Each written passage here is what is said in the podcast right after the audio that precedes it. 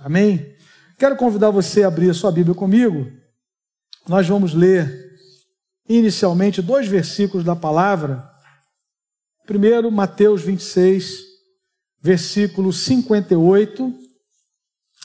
Depois, João 21, versículo de número 19. Mateus 26, 58. Depois, João 21, 19.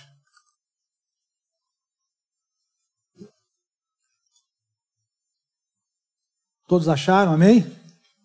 Esse barulhinho é muito bom, né? Quando a gente ouve esse barulho, as pessoas procurando. Esse negócio de direto no celular, bota lá. Na... É bom a gente ter, né, irmãos? Para durante o dia tá lá lendo, às vezes você não está em casa. Mas esse barulhinho, esse... Os, os antigos diziam esse farfalhar né, das páginas, é muito bom. Diz assim a palavra: Mas Pedro o seguia de longe até o pátio do sumo sacerdote e, tendo entrado, assentou-se entre os serventuários para ver o fim. Mas Pedro o seguia de longe. João 21, versículo de número 19. A palavra diz assim: Disse isto para significar com que gênero de morte Pedro havia de glorificar a Deus. Depois de assim falar, acrescentou-lhe: segue-me. Que o Senhor nos abençoe com a leitura da Sua palavra. Amém, irmãos? Queria pensar nessa manhã sobre essa pergunta: a que distância você está de Cristo? A que distância nós estamos do Senhor Jesus? Nós fomos chamados, irmãos, a seguir a Jesus. O discipulado é um chamado a uma intimidade, a uma comunhão próxima. É uma jornada de intimidade entre o mestre e o aluno, o discípulo. No nosso caso, entre Jesus e nós. Então, esse é um chamado para um relacionamento. Antes de nós sermos chamados a pregar, a ministrar, nós somos chamados a estar com o Senhor, a estarmos com o Senhor. A palavra diz em Marcos capítulo 3, se você quiser conferir aí na sua Bíblia, Marcos capítulo 3, versículo 13, a palavra diz que Jesus subiu a um alto monte e chamou os que ele mesmo quis. E aí, na sequência do texto, aparecem, aparecem os nomes dos doze. Mas o texto diz assim: então designou doze para estarem com ele e os designou a pregar e a exercer autoridade sobre os espíritos imundos. Percebam, designou doze para estarem com ele. O nosso primeiro chamado, irmãos, é para a comunhão. O nosso primeiro, a nossa primeira vocação como discípulo de Jesus é para a adoração.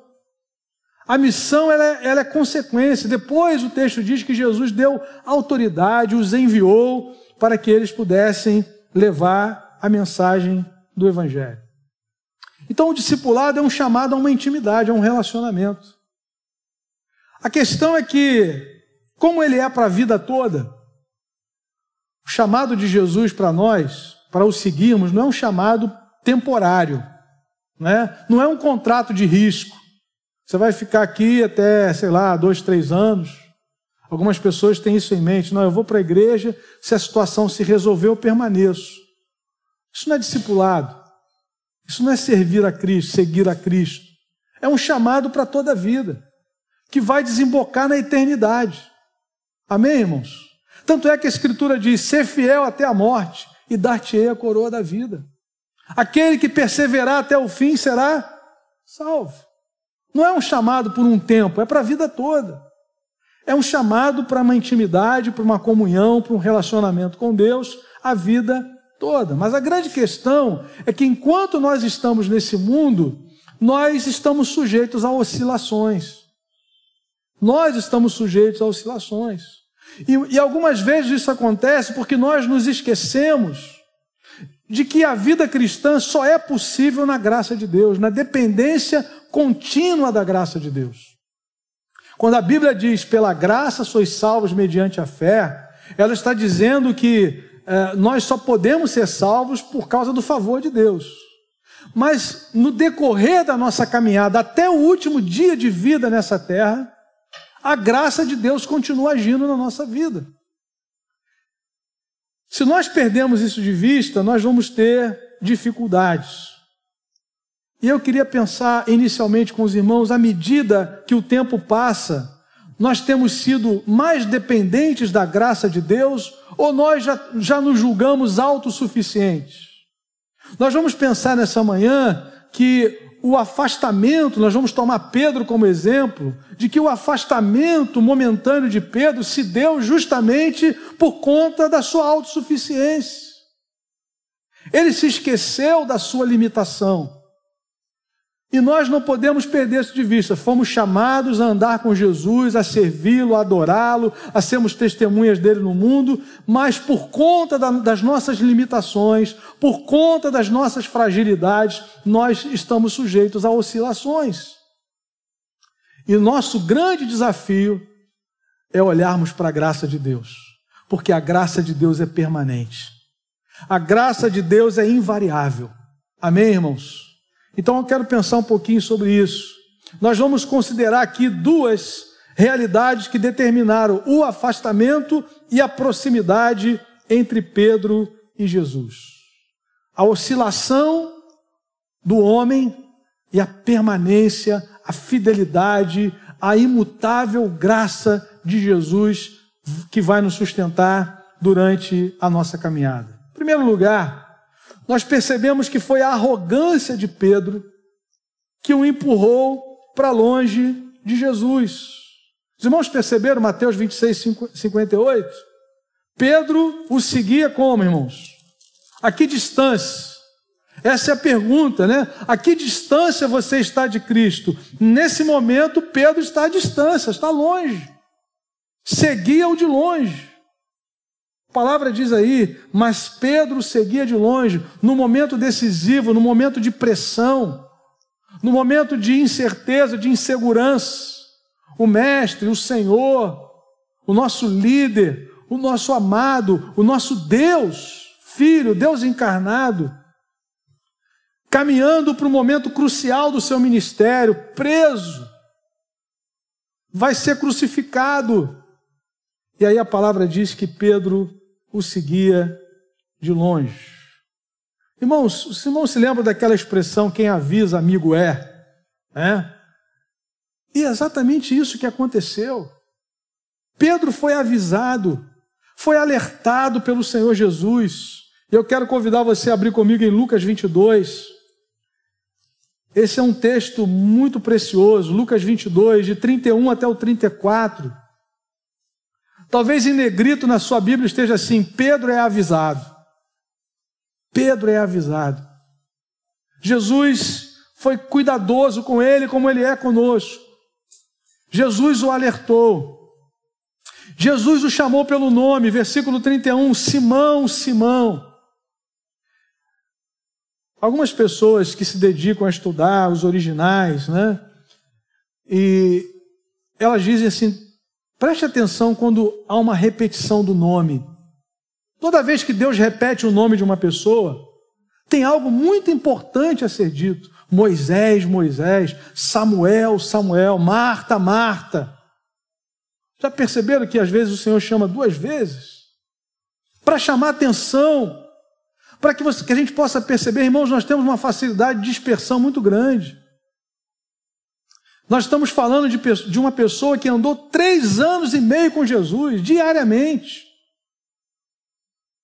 que achou que já estava preparado, pronto para que desse e viesse.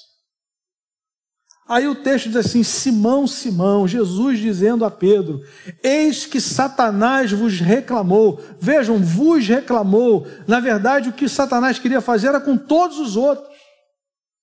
Era coletivo, era destruir a fé daquele núcleo de discípulos que formava a base do Senhor Jesus para o ministério, para o futuro, a futura liderança da igreja. E aí Jesus diz: Eis que Satanás vos reclamou, vos pediu para vos peneirar como trigo. Olha a figura, né?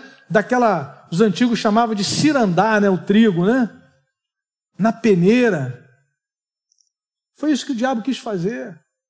Aí vem Jesus e diz assim: Eu, porém, aleluia, roguei por ti, para que a tua fé não desfaleça. Irmãos, o alvo da oração de Jesus foi a fé de Simão. Porque todo o nosso relacionamento com Deus só é possível pela fé. Tudo que Deus tem preparado para mim e para você, nós só podemos receber pela fé.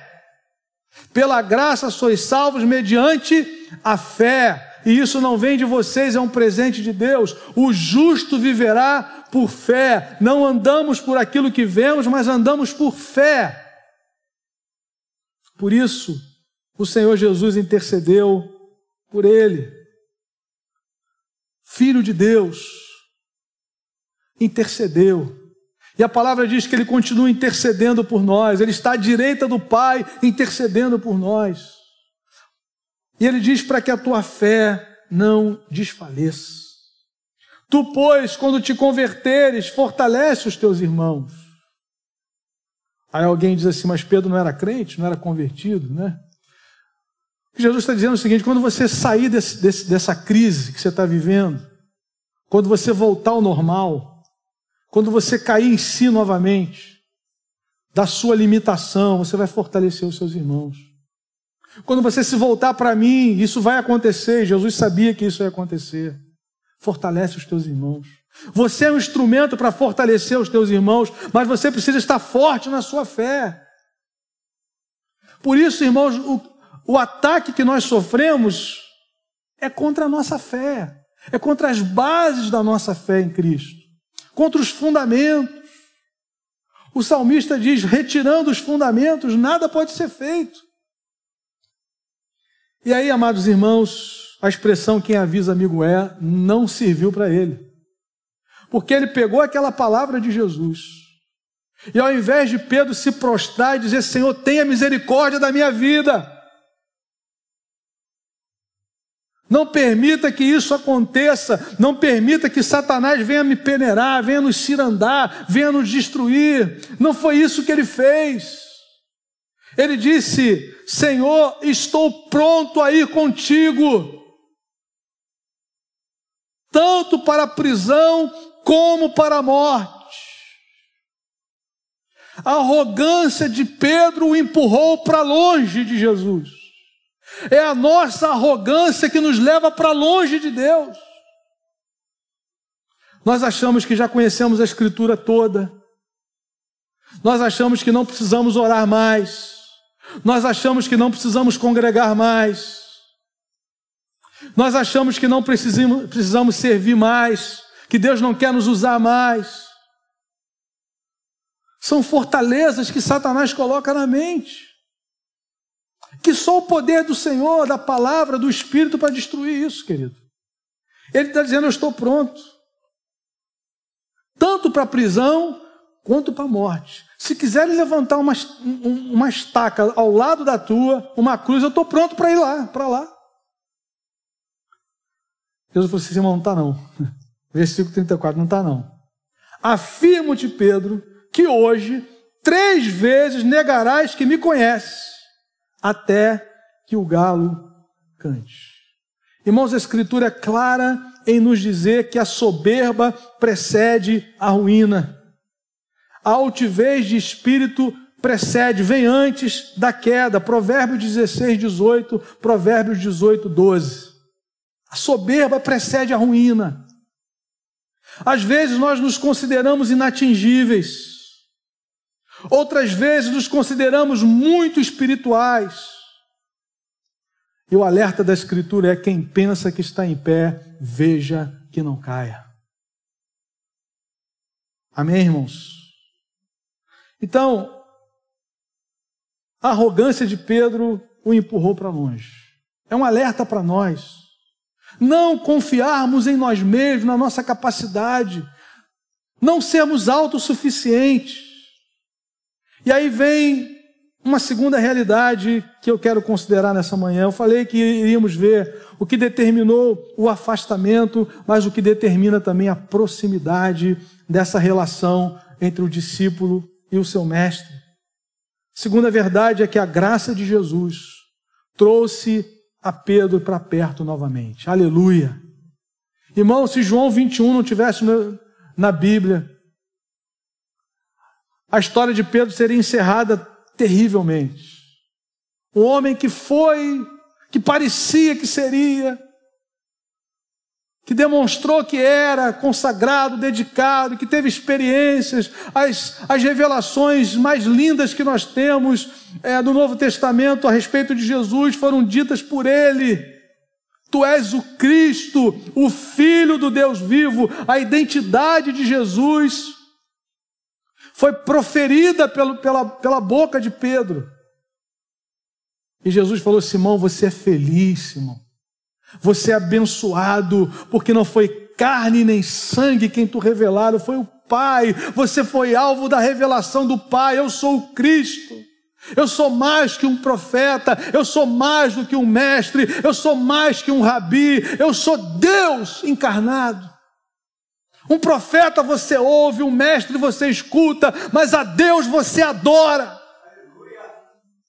Jesus é Deus, o Filho do Deus vivo, e a igreja está edificada sobre essa verdade. As portas do inferno não prevalecerão contra a igreja, não por causa dos, dos obreiros que trabalham nela, mas por causa de Jesus. Se o diabo pudesse destruir a igreja, já teria, teria feito isso há muitos anos. A igreja venceu tanta perseguição. A igreja nasceu debaixo de perseguição. Olha o teste de Gamaliel em Atos 5. Deixa esses homens, se essa obra for de Deus, a gente não pode lutar contra Deus. Ele cita dois movimentos daqueles dias: levantou-se Fulano, juntou 400 pessoas, morreu, foi todo mundo embora. Depois veio outro que se levantou, se dispersaram. Deixa essa gente, que se essa obra for de Deus, ninguém pode parar. Há dois mil anos a igreja continua de pé. Enfrentou nazismo, enfrentou comunismo. Agora está as lutas com o materialismo. E muita gente tem caído nesse tempo.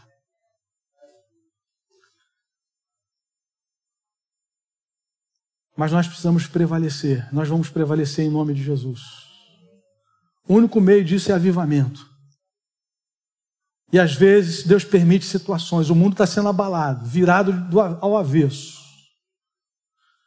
A grande civilização avançada do primeiro mundo está chocada com o que está acontecendo. Com o surto de poder de alguém que quer retomar o Império Soviético. E alguém que detém 70% do, do gás que vai para a Alemanha. Alguém que, tá, alguém que não está brincando, gente. Sabe o que está fazendo. É gente que sabe o que está fazendo. Só tem um detalhe, querido: quem manda na história é Jesus. O Senhor da história é o Senhor Jesus. Agora, a gente tem que orar. Porque eu já vi pessoas dizendo assim: não, pastor, mas a Bíblia diz que vai ter guerra. A gente tem que orar. Vai ter guerra, vai ter rumor de guerra, vai ter fome, a gente vai cruzar os braços, vai ter falso profeta. Você vai ouvir um falso profeta dizendo: Ô oh, Senhor, obrigado, a tua palavra está se cumprindo. O cara está mandando a gente vender tudo aqui, entregar para ele. Não. A gente vai orar.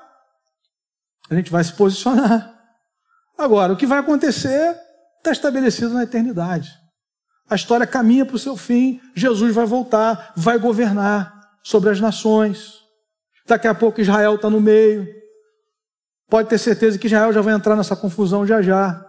E as nações vão se levantar e vão guerrear contra Israel e volta Jesus, conforme a Escritura diz.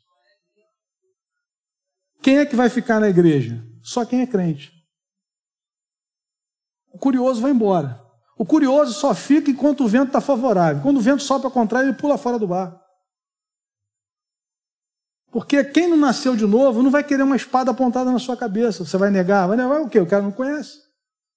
Aí vai dizer, não sei quem é, não. Nunca sei, nunca vi quem é. Cantava, orava, dava dízimo. Mas a Bíblia diz uma frase que é muito determinante: O Senhor conhece os que lhe pertencem. Meu irmão, não faz nem esforço, não gaste o seu tempo para tentar descobrir quem é quem.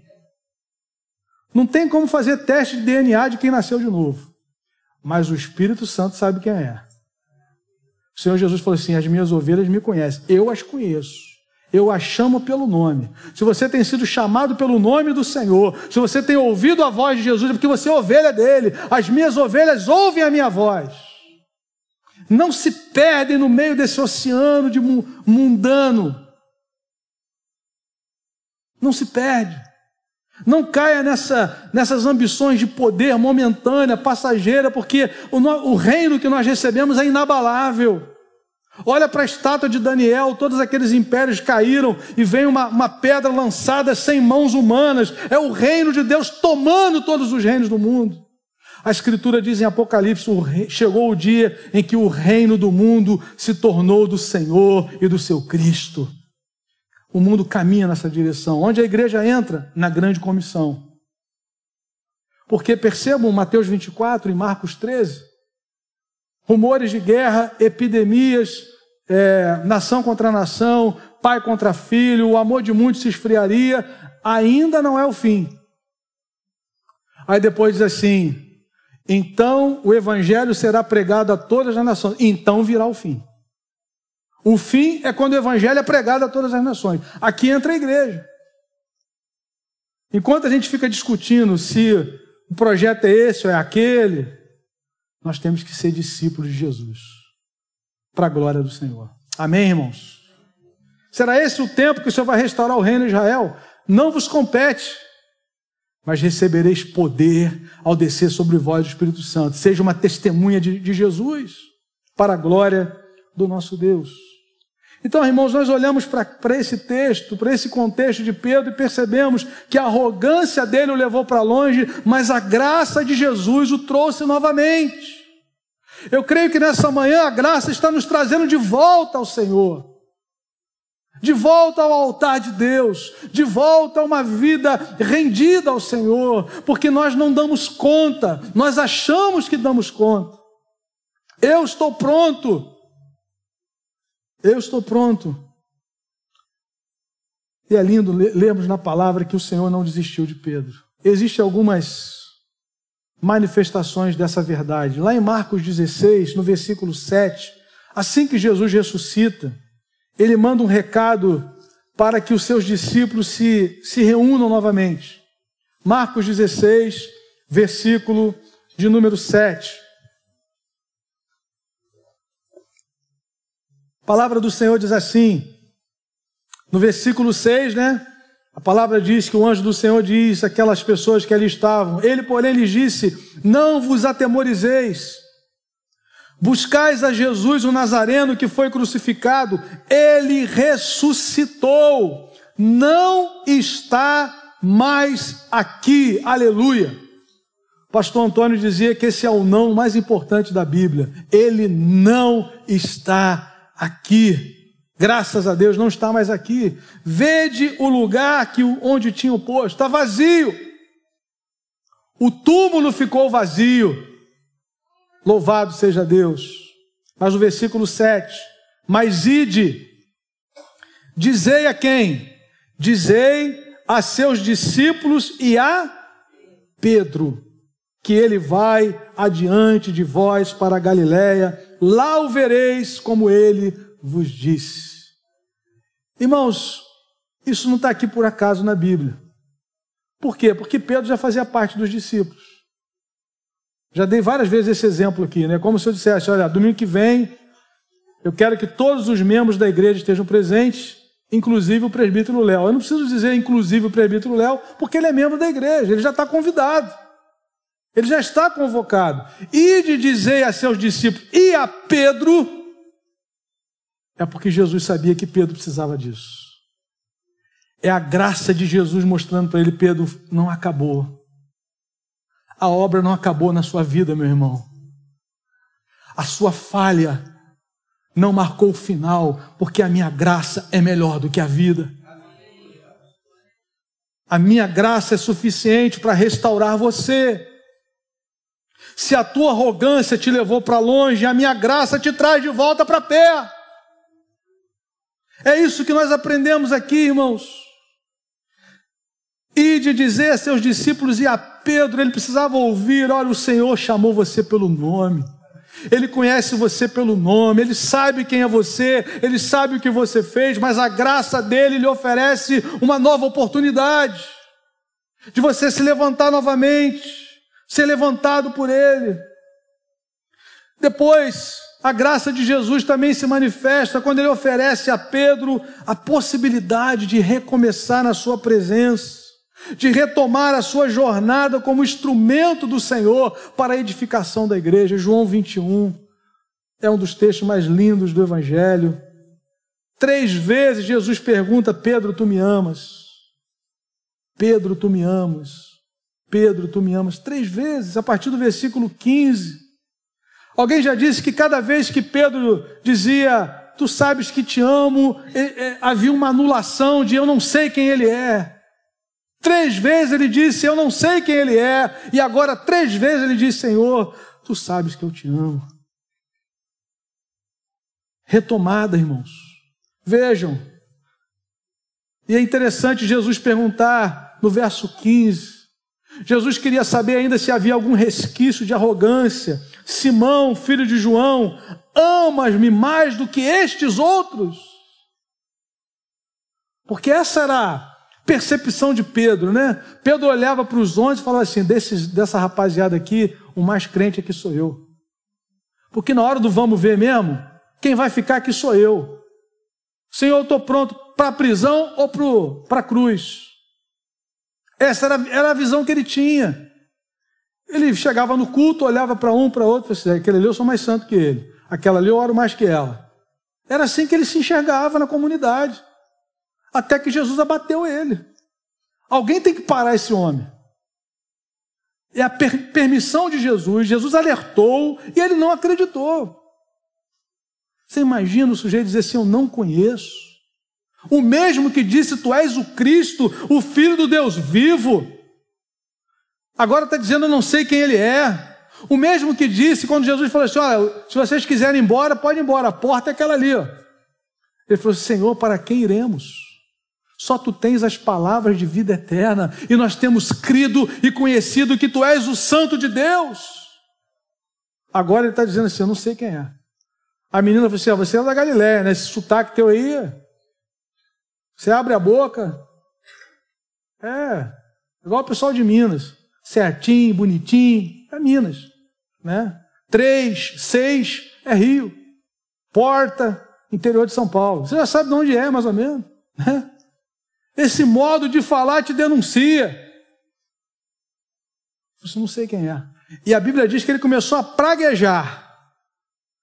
Alguns estudiosos dizem que praguejar foi uma, uma tradução mais, mais branda porque a coisa ficou mais feia.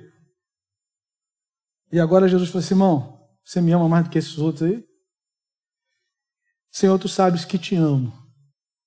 Ele não falou assim, Senhor, tu sabes que eu te amo mais que todo mundo. Senhor, tu sabes que eu te amo. Ele lhe disse: apacenta os meus cordeiros. Perceba que no final dos três versículos, a mesma frase, mudando um termo ou outro, mas Jesus está restaurando o ministério dele apacenta os meus cordeiros, verso 16, pastorei as minhas ovelhas, perdão, verso 15, pastorei as minhas ovelhas, verso 16, e no final do 17, apacenta as minhas ovelhas. A graça de Jesus é invariável. A graça de Jesus não muda. Nós precisamos ser tratados pela graça de Deus. Mas eu digo uma coisa para os irmãos: houve confronto para que haja cura, precisa haver confronto. É assim que Jesus trabalha. Jesus perguntou, Pedro, tu me ama? Jesus não chegou ali, passou a mão por cima da cabeça dele e falou: Pedro, olha, apacenta os meus cordeiros. Não, Jesus tinha que tratar do coração dele, da arrogância dele. É inconcebível um, um líder no Evangelho, no reino de Deus, ser arrogante. Tem que ser quebrantado diante da graça de Deus. E aí então, Pedro diz novamente no verso 16: Senhor, tu sabes que te amo. Mas vejam, irmãos, que a coisa vai apertando. No verso 17, a palavra diz assim: pela terceira vez. Por que, que Jesus pergunta três vezes? Jesus está mexendo com o interior daquele homem, fazendo refletir sobre aquilo que ele fez, sobre a prepotência dele, dizendo: Senhor, eu estou pronto, eu estou pronto. Todos podem te abandonar, menos eu. E aí a palavra diz que ele entristeceu-se por ele ter dito pela terceira vez: Tu me amas? E olha a resposta dele: Senhor, tu sabes todas as coisas. Tu sabes que eu te amo. Tu sabes todas as coisas. O Senhor sabe que eu fiz. Mas eu creio que a tua graça está se estendendo para mim nessa manhã. Meu irmão, eu não sei por onde você andou. Eu não sei a que distância você está de Jesus, mas eu sei uma coisa: nessa manhã Ele te chama de volta de volta ao começo de todas as coisas. Lembra-te de onde caíste, arrepende-te e volta. É interessante, né, irmãos? O Senhor Jesus está pronto a restaurar, está pronto a curar, mas Ele só faz isso depois que nós confessamos, que nós reconhecemos. Lembra-te de onde caíste. Toda queda tem um início. Eu já cansei de dizer isso aqui: ninguém se afasta abruptamente. É muito difícil isso acontecer. São passos diários que são dados. São realidades espirituais que são abandonadas. É a oração que não tem mais lugar na sua vida. É a leitura da Escritura que não tem mais parte no seu coração. É o congregar no meio do povo de Deus que já perdeu o sentido para você. E aí você vai se enfraquecendo. Por isso Jesus diz: lembra-te de onde caíste. Onde é que foi? Que nessa manhã o Espírito Santo nos mostre. Foi quando essa realidade começou a acontecer na minha vida. Quando eu abri a porta aqui. Quando eu comecei a dar uma concessão para que eu não devia fazer aqui. Foi para esse relacionamento. E eu comecei a me afastar, mas pela graça do Senhor, o Senhor diz: lembra-te de onde caíste, arrepende-te. Irmãos, arrependimento não é remorso. Arrependimento é mudança de atitude. Deus não se impressiona com lágrimas. A Bíblia diz que Esaú buscou o lugar de arrependimento com lágrimas e não encontrou. Ele não se arrependeu porque ele entristeceu a Deus. Ele se arrependeu porque depois que a barriguinha estava cheia, ele viu a besteira que ele fez. Ele perdeu o direito de primogenitura. Trocou, a Bíblia de Hebreus 12 diz que ele foi profano. Ele tinha um direito de primogenitura, uma bênção dada pelo Senhor, e jogou fora por um prato de lentilha. Tem gente negociando o seu direito de primogenitura por um prato de lentilha. O prato de lentilha vai acabar, a fome vai voltar e a bênção não volta mais. A não ser que haja lugar de arrependimento no seu coração. Porque Esaú não encontrou esse lugar. A Bíblia diz que até com lágrimas Deus não se impressiona com lágrimas, Deus se impressiona com mudança de atitude. Arrependimento é mudança de atitude. É dizer, Senhor, isso ofendeu a sua santidade, eu não quero mais, me ajuda a sair disso. Me ajuda a romper com essa realidade que tem me levado para longe do Senhor. E a tua graça nessa manhã me chama de volta a um quebrantamento. A eu romper com a minha arrogância, porque a minha arrogância me levou para longe mas para eu aceitar humildemente a sua graça. Deus resiste ao soberbo, mas concede a sua graça aos humildes. Amém, irmãos? Louvado seja o nome do Senhor. Deus nos chama nessa hora a um recomeço, a voltarmos. E aí no versículo 19, a palavra diz: depois Disse isto para significar com que gênero de morte Pedro havia de glorificar a Deus. Depois de assim falar, acrescentou-lhe: segue-me. Volta ao caminho. Volta ao propósito. Designou doze para estarem com ele. Pedro foi chamado para estar com o Senhor. Eu e você fomos chamados para estarmos primeiramente com o Senhor. E depois para sermos instrumentos nas suas mãos. Não importa em que momento da sua caminhada você esteja, volte-se hoje quebrantado ao Senhor. Se renda ao seu amor novamente, volte ao caminho do discipulado, do seguir a Cristo, do, do, servir ao Senhor, da vida consagrada, da vida de adoração, da vida de rendição ao nosso Deus. E é interessante, irmãos, que quando o Senhor restaura, Ele faz isso para que nós voltemos ao nosso propósito original. A Bíblia diz que nós somos descendentes de Abraão. Somos Abraão é o pai da fé. Qual foi o chamado de Deus para Abraão, para todos nós? Abençoarei os que te abençoarem, amaldiçoarei os que te amaldiçoarem, se tu uma bênção. Em ti serão abençoadas todas as famílias da terra. Jesus restaura Pedro e fala assim: apacenta, pastoreia, cuida. Ele trata de nós para que a gente possa ser bênção na vida de outros. A igreja não é um fim em si mesmo, eu já falei. A igreja não é uma associação religiosa, não é um clube. A igreja é um povo separado por Deus para uma missão. Deus tem um povo para a sua missão. A missão é de Deus. Por isso ele precisa nos chamar de volta. O que Deus está fazendo hoje, irmãos, é chamando a igreja de volta ao seu altar. Há dois anos, o megafone de Deus está voltado para nós, nos convocando à essência. Mudou a forma e nós ficamos perdidos, porque nós nos acostumamos. Esses dias eu caminhava, eu gosto de caminhar, eu caminhava na, na praia de Caraí, já no final, já depois da Miguel de Frias, indo na direção do Ingá. Eu vinha caminhando e de repente vi um senhor. O senhor estava tão triste que ele chegou a expressar a tristeza dele. Eu passei, ele falou assim: Poxa, tinha uma banca aqui em frente. Há mais de 20 anos eu vim aqui comprar jornal nessa banca. Ele triste, desolado do outro lado da rua, no calçadão. Eu falei, puxa vida, né? Não sabia o que dizer para ele, continuei caminhando. Aí o outro que ouviu falou assim: é verdade, ela foi colocada ali agora, 50 metros. Ele não conseguiu enxergar que a banca foi mudada de lugar. Porque há 30 anos ele comprava jornal aqui, nessa direção. A mesma banca, mais arejada, né? Que banca hoje em dia só não tem jornal, tem café, tem tudo que você imagina. Fone de ouvido, capa para celular. A banca estava lá intacta, só que ela foi mudada. E ele não conseguia, irmãos, ele estava desolado. Aquele homem não deve ter dormido aquela noite. Aí o outro passou, achou, achou graça, eu dando atenção a ele, disse, é verdade, ela foi para ali. Eu olhei 50 metros, a mesma banca que estava ali. Nós acostumamos com a banca desse jeito. Aí Jesus tira a banca do lugar e fala assim: a banca era aqui. Era aqui que funcionava. Aqueles eventos todos que a gente fazia. Chegava no final do ano, aquele relatório, meu irmão, três horas e meia de relatório.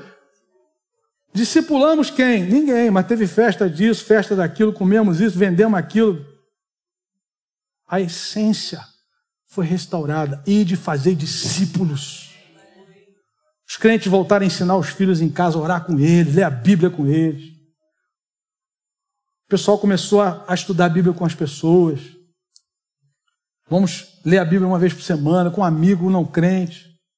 O Senhor tem restaurado, tem chamado a igreja de volta, de volta ao começo. Então, nessa manhã, querido, eu quero chamar a sua atenção para isso. Cuidado com, com a prepotência, cuidado, nós temos que nos cuidar disso. Não, eu já estou pronto. E aí a palavra diz que ele começa a seguir de longe. Não existe discipulado à distância. Tanto é que quando Jesus restaura ele no 29, 21, 19, diz: segue-me, volta, caminhar comigo, ao meu lado, na minha presença. Deus está nos chamando de volta à sua presença, eu quero caminhar para o final chamando a sua atenção sobre como essa história terminou. Essa história terminou com Pedro reconhecendo pelo menos duas verdades. Percebam, 1 de Pedro, capítulo 5. 1 de Pedro, capítulo 5. A verdade que Pedro reconheceu agora, já no final da sua vida, depois de passar por aquela experiência, está registrada aí, capítulo 5, a partir do versículo 7, a partir do versículo 6. 1 de Pedro 5, a partir do verso 6. A palavra diz: humilhai-vos. Vejam, o Pedro que disse: Estou pronto, estou pronto para ir para a prisão, estou pronto para ir para a sepultura, para a cruz, para onde quer que seja. Humilhai-vos, portanto, sob a poderosa mão de Deus, para que ele em tempo oportuno vos exalte, lançando sobre ele toda a vossa ansiedade, porque ele tem cuidado de vós. Olha o verso 8 e 9. Sede sóbrios e vigilantes. Irmãos, lembrem-se que Jesus falou: Simão, o diabo quis peneirar vocês. Ele não estava sóbrio e vigilante ali. Ele não clamou por misericórdia, ele falou: Senhor, não precisa. O Senhor gastou o seu tempo orando por mim. Irmão, isso é muito sério. Tem gente que diz assim: não, não precisa orar por mim mais não. Já estou tô, tô pronto. Estou tinindo.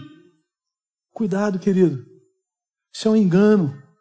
Agora ele está dizendo: sede sóbrios e vigilantes. O diabo, vosso adversário, adversário da igreja, anda em derredor como um leão que ruge, procurando alguém para devorar. Como é que a gente resiste? Ele aprendeu a lição. Resistir firmes na fé. Ah, meu irmão, Jesus falou: Pedro, eu roguei pela tua fé. É aqui que está a chave de tudo. Nós só podemos vencer as batalhas espirituais pela fé em Jesus, na dependência de Jesus. Fui comprar pão ontem à tarde, o senhorzinho, como eu, estava esperando, o sujeito falou assim: a próxima fornada, oito minutos. Estou eu parado. Pão quentinho, né, irmão? Onde tem pão quente, você fica oito, dez. Fiquei parado. Aí o senhor falou assim: vou ficar ali vendo a televisão. Eu estou ali com ele, né? Aí daqui a pouco ele voltou e falou assim: rapaz, três minutos vendo ali, só morte, só morte. Ele falou assim: o ladrão veio para matar, roubar, destruir. Eu falei: só quem para ele é Jesus. ele ficou assustado assim: só Jesus para ele, esse demônio, né? E aí, irmãos, é interessante, as pessoas estão notando isso como há um, há uma, há um espírito de há uma mortandade nesse tempo. E aí, como é que a gente vence? O texto diz: resistir firmes na fé, certo de que sofrimentos iguais aos vossos estão se cumprindo na vossa irmandade espalhada pelo mundo. Os nossos irmãos estão sofrendo no mundo todo. Mas Pedro diz resistir e firme na fé. Pedro aprendeu que na batalha espiritual que nós enfrentamos todos os dias, nós só podemos vencer pela fé no Senhor. Resistirem firmes na fé. Então, meu irmão, cresça na sua fé. Cresça na graça, no conhecimento do Senhor. Invista na sua vida espiritual. Invista na sua comunhão com Deus. Para a glória do Senhor. Sua, junto com a sua casa. Ore com os seus filhos. Ministre sobre eles. Leiam a Bíblia juntos. Para a glória de Deus. Depois, segunda verdade que ele aprendeu aqui, o Deus a quem ele servia era o Deus de toda graça. Verso 10. Ora, irmão, isso é lindo, porque ele está no final da vida. As duas cartas de Pedro foram escritas já no final. Pedro aprendeu isso. O Pedro que, num determinado momento, desprezou a graça, a graça que o alertou, a, o favor de Jesus, dizendo: Pedro, o diabo quer peneirar você. Eu orei, fica firme. Não, Senhor, não precisa. Agora ele está dizendo assim: Ora, o Deus de toda a graça Aleluia. Isso é crescimento, irmão. Nós não podemos permanecer na mesma situação espiritual de 20 anos, de 30 anos. Nós temos que avançar, crescer. Ele termina a segunda carta dizendo: crescer na graça e no conhecimento, crescer. Ele chega no final da sua, da sua caminhada e diz assim: O Deus de toda a graça, que em Cristo vos chamou a sua eterna glória, depois de ter sofrido por um pouco, Ele mesmo Aquele que nos chamou, Ele mesmo, vos há de aperfeiçoar, firmar, fortificar e fundamentar. A Ele seja o domínio pelos séculos dos séculos. Amém. Aleluia. Ele vai nos sustentar até o final, querido. Confie na graça dele, dependa da graça dele, em nome de Jesus. A prova disso, que ele descobriu que o Deus a quem ele servia era o Deus de toda graça é que na segunda carta, no capítulo 1, vira uma página, no verso 14, ele teve a certeza de que o Senhor esteve com ele até o final. Ele diz: certo de que estou prestes a deixar o meu tabernáculo, como, me, como efetivamente nosso Senhor Jesus Cristo me revelou. Estava se aproximando a morte de Pedro, e ele estava seguro nas mãos de Jesus. Meu amado, minha amada, só existe segurança nas mãos de Jesus. Se lance nas mãos do Senhor. Eu quero terminar com duas aplicações, bem rápidas. primeira delas, uma pergunta. Você tem sido enganado pela autossuficiência ou tem confiado na graça de Jesus em sua jornada como discípulo? Esse texto de Coríntios diz: a nossa suficiência vem de Deus. Às vezes, irmãos, o nosso coração tenta nos enganar. Uma vez eu estava no encontro de casais numa igreja, não era nem no Rio de Janeiro. Uma reunião simples de casais, alguém ia trazer uma palavra. Aí um, um rapaz sentou de costas para o pregador, era um, era um restaurante. Esse é o risco de você fazer, né? Esse ambiente de comida, que o cara pensou na comida e esquece da palavra. Aí ele ficou de costas, a esposa assim de lado. Ele poderia virar a cadeira enquanto a mensagem estava sendo pregada depois sentava normalmente. Mas o, a justificativa dele, para mim, foi a pior de todas. Ele poderia ter dito assim: Olha, eu vou ficar aqui, eu estou ouvindo, mas eu não quero mudar aqui a ordem da, do restaurante. Ele falou assim: Eu vou ficar assim porque eu já sei tudo que ele vai falar. Já sei tudo que ele vai dizer. E assim às vezes nós fazemos, irmãos. Para que, que eu vou no culto? Eu já sei o que, que o pastor vai dizer. Já sei o que, que o Léo vai pregar. Já sei o que, que o Érico vai dizer. Já sei que o Leandro vai ministrar no louvor, o Giovanni, o Gilson, as meninas. Sabe, irmãos, isso é um perigo muito grande. Paulo está dizendo: a nossa suficiência vem de Deus. Cuidado. A arrogância de Pedro levou para longe. Mas a graça de Jesus o trouxe de volta. Olhe para a graça do Senhor. Não confie em você. Amém, querido? Segunda aplicação rápida: você está disposto a ser instrumento da restauração de Deus na vida de pessoas?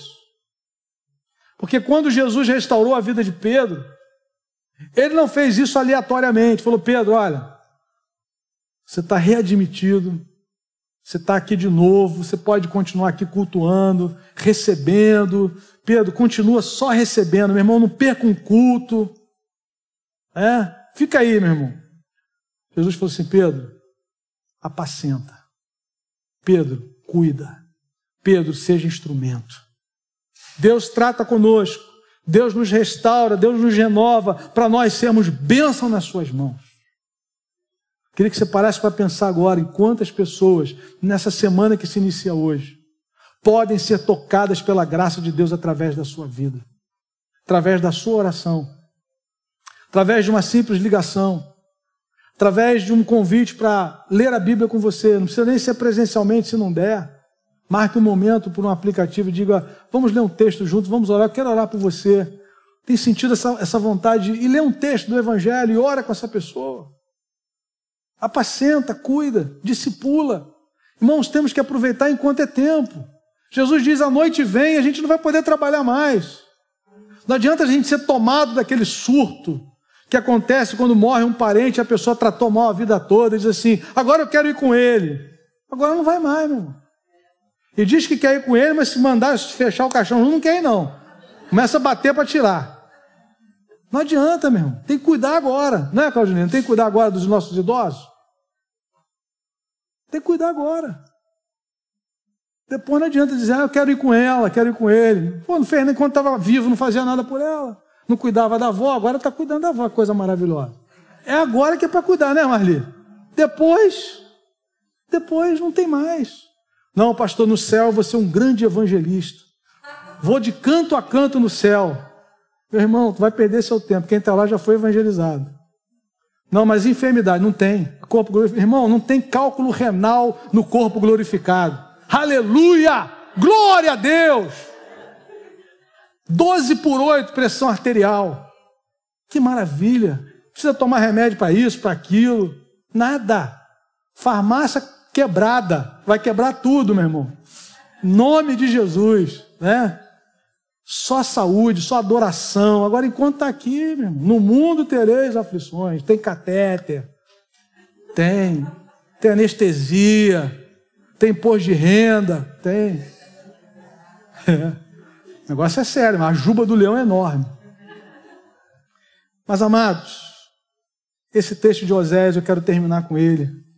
Você está disposto a ser esse instrumento de Deus para abençoar? O Senhor diz assim, de uma maneira linda, Osés 13, versículo de número 9: A tua ruína, ó Israel, vem de ti, e só de mim o teu socorro. A ruína vem de nós. O afastamento vem da nossa arrogância, mas o socorro vem do Senhor. Nessa manhã o Senhor te chama a voltar para Ele.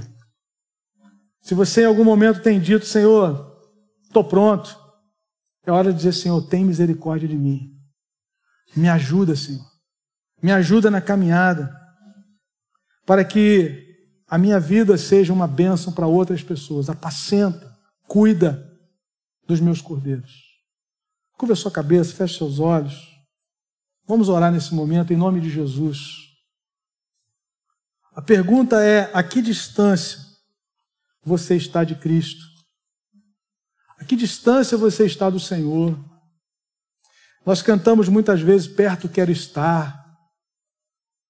Nós cantamos muitas vezes, Senhor, em minha vida tu és o primeiro. E nós queremos viver isso, irmãos. Nós queremos viver isso que nós cantamos. Mas eu tenho certeza que isso não vai ser feito na nossa força, mas é na dependência da graça do Senhor. Nessa manhã é hora de dizermos: Senhor, tem misericórdia da minha vida, me ajuda, me fortaleça. O apóstolo Paulo, com toda a vivência que ele tinha, ele pedia aos irmãos: Irmãos, ore por mim, para que o Senhor me dê ousadia, me dê coragem. Nós temos feito isso, irmãos, orem por mim, para que lá no meu trabalho eu seja uma testemunha viva de Jesus. Tenho passado lutas ali, tenho passado batalhas ali. Me ajudem em oração. Me ajude em oração para que os meus familiares possam dar ouvidos à mensagem do Evangelho. Vamos nos quebrantar diante do Senhor. Se você quiser ficar em pé, você fique. Se você quiser ficar ajoelhado, você está na presença de Jesus. Se coloque diante dele agora. Em nome do Senhor. Vamos estar pedindo, Senhor, eu quero estar na tua presença. Renova-me, restaure-me. Restaura-me, Senhor. O Senhor não despreza um coração quebrantado.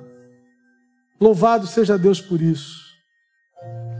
Espírito Santo, nós estamos aqui na tua presença.